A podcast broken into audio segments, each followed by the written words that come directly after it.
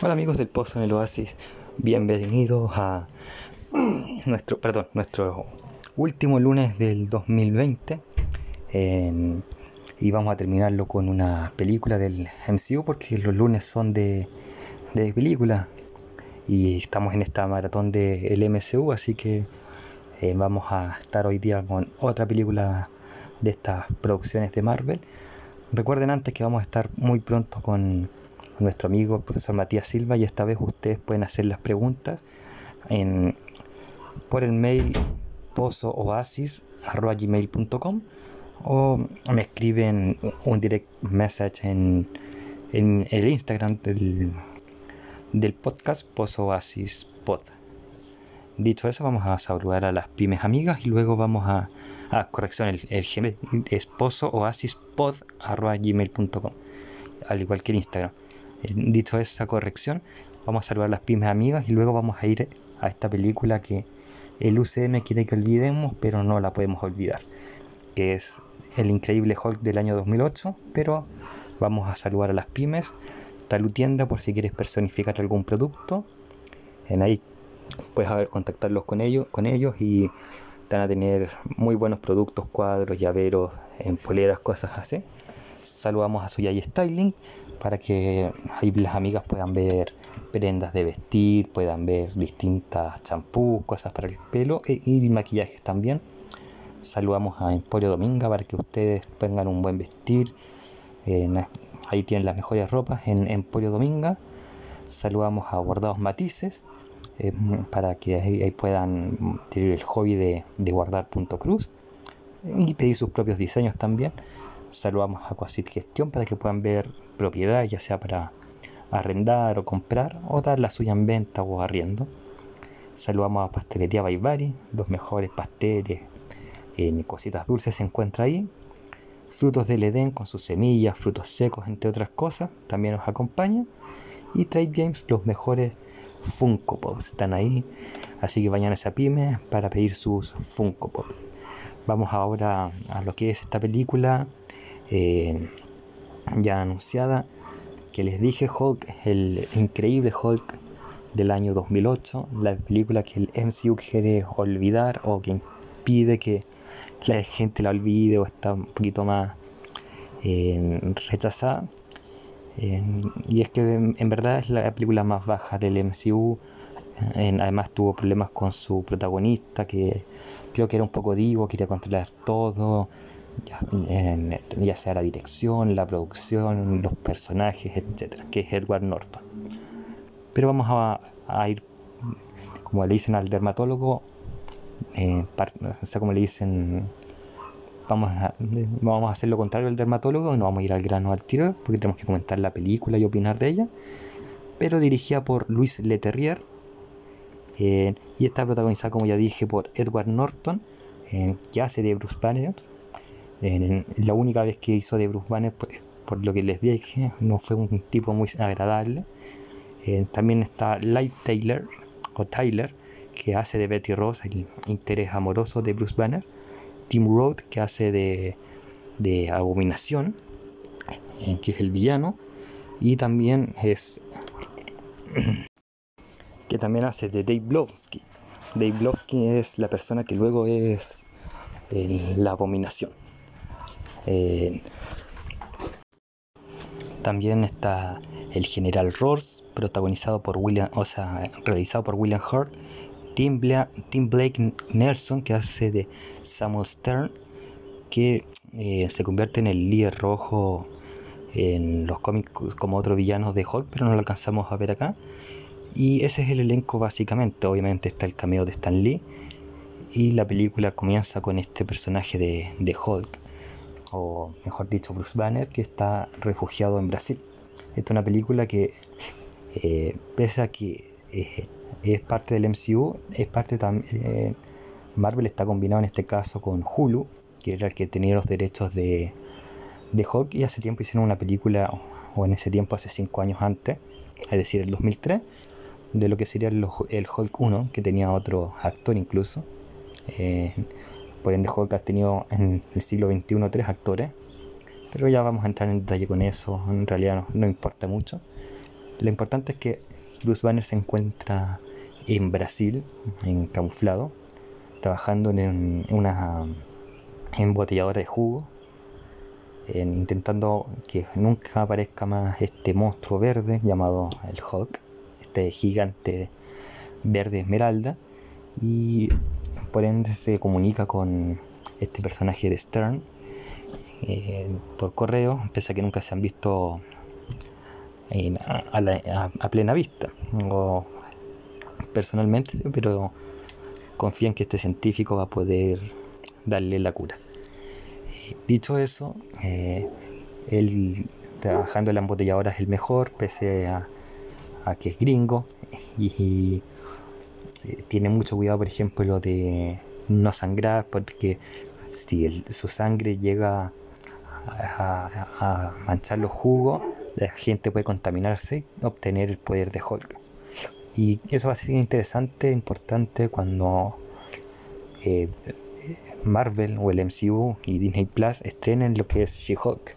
Va a ser de vital importancia esa parte de la película. Así que eh, tengo la esperanza que el MCU reconozca a Hulk por eso. como les digo, está escondido Bruce Banner en Brasil, pero como sangra en una escena en el embotellamiento y ve que la gente de Estados Unidos se está contaminando con este eh, con esta sangre de Hulk. Y acá está el cambio de Stan Lee, ya que Stan Lee toma uno de estos tragos de Hulk y se, y se le ponen los ojitos verdes y se desmaya. Eh, ahí descubren que dónde está Bruce Banner. Descubren que él está en Brasil y lo van a buscar. Ahí contratan a Emil Blonsky, eh, que logra ver a este monstruo verde porque Banner, a que estuvo años sin transformarse en el Hulk, finalmente ya con la presión sucumbe, se transforma y al final tiene que aceptar y volver a los Estados Unidos, donde se encuentra o reencuentra por estos infortunios de la vida con Betty Ross, quien había rehecho su, su vida en pareja, eh, pero Betty deja todo tirado cuando vuelve a ver a Bruce, que es más mal que bien el amor de su vida. Y ahí la película empieza a tener un ritmo porque hasta ese minuto la película fue bastante fome, después se pone ya más entusiasta, eh, bonita, más, más a, tener un ritmo más rápido, a ser eh, más interesante, sobre todo con las escenas de persecución que había, eh, de que tienen que atrapar a Van, sobre todo el general Ross está muy metido en atraparlo porque dice que el experimento ah, es propiedad de los Estados Unidos, entonces ya Banner perdió sus privilegios como ser humano para pasar a ser como, entre comillas, un objeto de investigación de los Estados Unidos.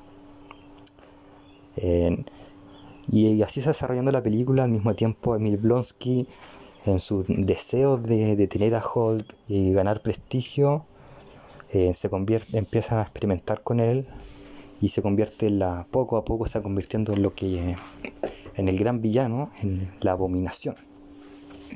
Entonces acá tenemos esto de Hulk, o mejor dicho Bruce Banner, junto con Betty Ross huyendo em, para encontrarse con este Doctor Stern, para que él lo cure de ser el Hulk. Em, y por otro lado tenemos eh, que ellos están huyendo no solamente del gobierno de Estados Unidos ahora, sino que de un Emil Blonsky que poco a poco, como les dije, va transformándose en la abominación y haciéndose, y no buscando detener a Hulk, sino que destruirlo. Eh, y así tenemos un ritmo interesante en la película hasta que Hulk, o sea, perdón, Bruce Banner se encuentra con Stern y le pide a Stern que destruya las muestras de sangre que se han hecho en el laboratorio, porque todo vestigio que quede Hulk es peligroso no solamente para Estados Unidos, sino que para la humanidad.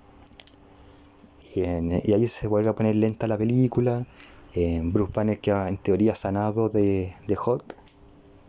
Eh, y que ha sanado, como les digo, y detenido al mismo tiempo por destruir a Hulk, que era propiedad de los Estados Unidos. Eh, pero ya después de este aburrimiento, 20 minutos, tenemos yo creo que una de las batallas de películas individuales más impactantes del MCU, que es la que ocurre en Harlem entre Hulk y Abominación. en 2008 no había tanto recurso tecnológico. Marvel había ocupado en ese año todos los recursos en Iron Man, en la primera, eh, porque iba a ser el gran gancho. Así que Hulk tampoco tenía como tanta expectativa monetaria, pero aún así se la arreglaron para hacer una mocha en, en, Harlem que se viera no solamente creíble, sino que atractiva. Destruyeron Harlem prácticamente en un, en un diseño, lo cual también no sé si será, habrá sido polémico, ¿no? Y si fue polémico con la polémica del sanito de Edward Norton, pasó piola, pero destruir una ciudad siete años después de un atentado a la Torre Gemela, una ciudad en Nueva York, da que hablar, o una parte, una parte, un gueto de Nueva York, da que hablar. Y prácticamente, como les digo, le hicieron bolsa. La pelea fue bien chora. Y es una de las dos escenas que se ve a Hulk un poco más humano o que Bruce Banner podría controlarlo dentro de esa película, porque sabemos que en Endgame sí lo controla Bruce Banner, eh, pero que nos da un atisbo de esperanza. La otra fue una que vino antes cuando estaban huyendo y Peggy, Peggy Ross logra, perdón, Peggy, me, confundí con, con, con, el Capitán América, pero eh, quise decir Betty Ross, que suena muy parecido. Cuando Betty Ross y Hulk están en una cueva y Betty lo calma y ve un parecido en, en Hulk, o sea, en, Banner con, con Hulk, tanto en los ojos como cuando estaban muy asustados y se quedan quietos. En esta pelea que yo digo es épica. Eh, yo creo que de la fase 1 y excluyendo la de los Avengers es la mejor. Eh, quizás solamente superada la de Thor 1. Eh, porque en Iron Man 2 como vimos en Whiplash no había como una pelea tan, tan épica. La de Iron Man 1 con, con el Iron Kill, Iron Monger, perdón, tampoco fue tan buena, o sea, fue muy buena, pero el nivel de destrucción y de efectos no, fue tan grande, pese a que se invirtió más dinero ahí que en Hulk. Y por otro lado, eh, no solamente lo que es nivel de pelea, sino que de preparación y todo me gustó bastante. Capitán América, el The First Avenger, como vimos en su momento, tampoco ofreció tanto combate, sobre todo entre Red Skull y, Steve Rogers. No sé si lo dije en ese momento, pero no. Mi, gusto Marvelita quedó con poco en ese minuto cada vez que la veo exijo más por el nivel de intensidad que, que tienen las peleas de los cómics. Yo sé que comparar cómics con las películas, y lo he dicho en todos los podcasts y lo vuelvo a repetir, es, es pésima idea, pero que nos den algo de pelea no es mucho pedir. En fin, quizás acá con presentar Hulk desde el principio funcionó lo de la pelea.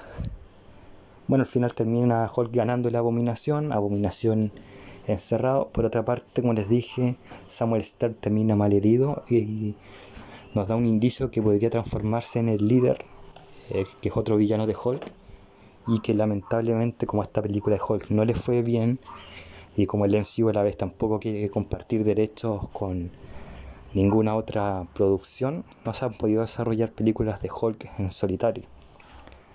Y de hecho, tenemos que dar gracias a, Tom Holland en que, eh, Marvel y MCU, perdón, el Marvel o el MCU junto con Sony llegaron a un acuerdo, que fue gracias a Tom Holland y podemos seguir, pues, podemos tener el Far From Home lo, tuvimos gracias a eso y el Spider-Man 3 que se viene. Entonces, pero a, Marvel no le gusta compartir los créditos.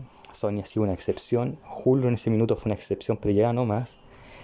así que tenemos que esperar que Hulu sucumba a este gigante de Disney y sea comprado. Esperemos que pronto. Eh, para ver más películas de Hulk creo que sería entretenido. A mí en lo personal me gusta mucho más Marco Ruffalo como como Hulk. Tiene una cara más de como depresivo. Eh, ya vamos a hablar un poco de eso, porque lo digo. Bueno, la película termina con Hulk y Bruce Banner huyendo a un lugar de la, de la India por ahí. del continente asiático para ser más, más específico, donde se camufla, queda resguardado y eso es algo que vamos a ver ya en Avengers 1, por eso lo, lo quise remarcar. Eh, hay una escena post crédito que, que es que está el general Ross tomando en un bar, se acerca a Tony y Tony Stark y, para, y ahí podemos darnos cuenta que ambas películas están conectadas. Se acerca a Tony Stark para decirle que se está juntando un grupo de héroes y que si le interesaría agregar su proyecto a esa lista. Y el general Ross, y se da a entender que el general Ross dice que no. Durante eh, mucho tiempo se pensó que, como era la, Tony Stark había salido de, Tony, de Iron Man 1, se sabía que iba, a hacer algo de los Avengers, pero porque, le piden permiso al general Ross, de incluir a Hulk, si no, ambos quieren estar lejos, en, ¿por qué? No sé, ¿qué más decir? O sea, ¿por qué va Tony no va Nick Fury? Que en el caso de Iron Man 1 fue Nick Fury personalmente y no Tony Stark, o alguien más. ¿Por qué no fue Nick Fury? Y la respuesta está en un corto que se llama en Dinner Table, algo así, que está la gente Coulson con otro agente que el otro agente, pues sabemos que, alerta spoiler, es parte de Hyder. Entonces, eh, dicen que, eh, se tienen que reunir con el general Ross para conseguir a otro Avenger, pero no era Hulk, era Abominación. Y se dieron cuenta que con lo que ocurrió en Manhattan, eh, Abominación no podía ser parte de eso, por lo tanto, tenían que obtener del general Ross una respuesta negativa. Y la única forma de tener una respuesta negativa era mandar a alguien petulante. ¿Y quién más petulante que Tony Stark? Por eso ahí se explica en ese corto que, lo vi es bastante simpático y dura 5 minutos, así que véanlo, se van a entretener y no se van a arrepentir. En dicho eso, vamos a hacer un análisis de la película por razones obvias es la mejor película de Marvel. Yo creo que tanto en guion como en lo que se ve en pantalla salva a la película la persecución que ocurre en la universidad y la mocha final en Harlem que la encontré increíble, me gustó mucho, pero tiene un ritmo muy lento, asumen que uno conoce a Hulk eh, o que vio la película del 2003 cuando no es así y creo que también lo perjudica los cambios de personaje. Como les dije en la Hulk del 2003 voy a buscar acá los personajes de un minuto los Hulk del 2003 eh, Bruce Banner es protagonizado por Eric Bana Jennifer Connelly hace de Betty Ross y el coronel Ross es Sam Elliott. Entonces, si ven, son distintos personajes para la continuidad de la película. No sé por qué serán ellos ellos, pero eh, Edward Norton aparece acá como Bruce Banner. Entonces hay un cambio. Entonces la gente no va a asociar el Hulk del 2003 con el Hulk del 2008. Porque también cambia Betty Ross, también cambia el General Ross. Entonces, eh, por, eso no, la gente no, no, enganchó mucho, no, no supo que era la, la continuación. Dicho sea de paso, Hulk del 2008 tuvo otro cameo, aparte del Stan Link que mencioné al principio, que es el de Lou Ferrigno, que fue el Bruce Banner slash Hulk de los 70, o 70, 80, en la serie de Hulk. Eh, Así que su cameo significó mucho, él pasó como guardia de seguridad. Ahora, aparte de eso de la película, que les dije de porque a mí lo personal no me gusta, y es que salvo por las escenas de pelea no hay como mucho que ver y uno se tiende a aburrir. Hay otro factor que, que, que perjudica a Hulk, o a la película de Hulk. Y es que Hulk si uno no lo entiende, no entiende su mundo, es difícil enganchar. y acá sí es importante, yo creo que Hulk es el personaje que uno tiene que leer un poquito los cómics antes de ver esa película. Eh, eh, porque, por ejemplo, cuando yo la vi, el 2008, mm, no la disfruté. Después, cuando hacía muchos maratones, tampoco la disfrutaba, hasta que salió la saga de eh, Marvel. O sea, esta saga que acá en Chile se vendía en el Mercurio de Salvat, que eran 72 tomos, si no me equivoco. habían dos historias de Hulk que me llamaron la atención. Una es eh, eh, World War Hulk, pero antes había otra que es World, el mundo de Hulk, algo así. Eh, sí, World War Hulk y la otra es Planet Hulk, perdón, Planet Hulk y World War Hulk. Y en Planet Hulk, que es Hulk exiliado, y quien va, que es una mezcla para que la gente lo sepa, es más o menos lo que ocurre en Thor Ragnarok desde el punto de vista de Thor. O sea, de Hulk, perdón, pero con diferencia. Hulk es exiliado en el cómic a, un planeta X y pasa a ser gladiador. Luego de gladiador pasa a ser el rey del planeta. cuando está todo bien se destruye el planeta por una falla satelital de lo que eran llamados los Illuminatis de Marvel, que era Tony Stark, el, el profesor X o el profesor Xavier, el Mr. Fantastic y creo que había otro personaje metido ahí, pero no recuerdo en este instante. Entonces, ah, Black Bolt, de los inhumanos. Entonces, en, esa, en ese cómic y en World War Hulk uno entiende más la complejidad de Hulk y de Bruce Banner que coexisten, pero el enojo de Hulk es un subconsciente porque Bruce Banner siempre fue sumiso, y eso provocaba abusos en su que le generaba a su padre y cosas así. Si uno entiende ese mundo, el mundo de Hulk, que Hulk en verdad cuando es verde empieza a ser inconsciente a sus actos, igual es consciente y busca no matar, sino que eh, solamente que lo dejen en paz, que lo dejen libre. Se engancha más con el personaje. Creo que es la única vez que me van a escuchar decir que el cómic podría ayudar a una película. o que está bien que los fans de los cómics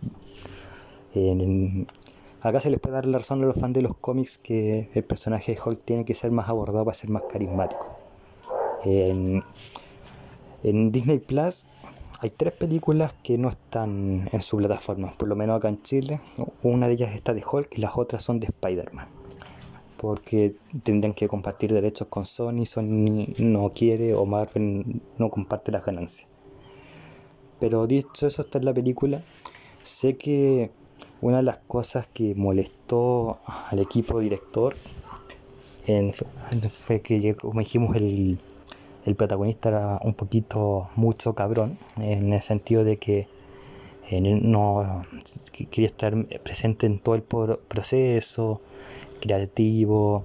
Entonces ya estaban un poco cansados de esa actitud media mafiosa de parte de Edward Norton por otra parte, Edward Norton dice que siempre quiso hacer la película de Hulk como una especie de trilogía de, de Hulk, pero al estilo Christopher Nolan. Y que Hulk fuera, en vez del caballero oscuro, el caballero verde, algo así. Pero creo que es difícil hacerlo con Hulk porque los mundos son distintos. quizás podría funcionar con She-Hulk.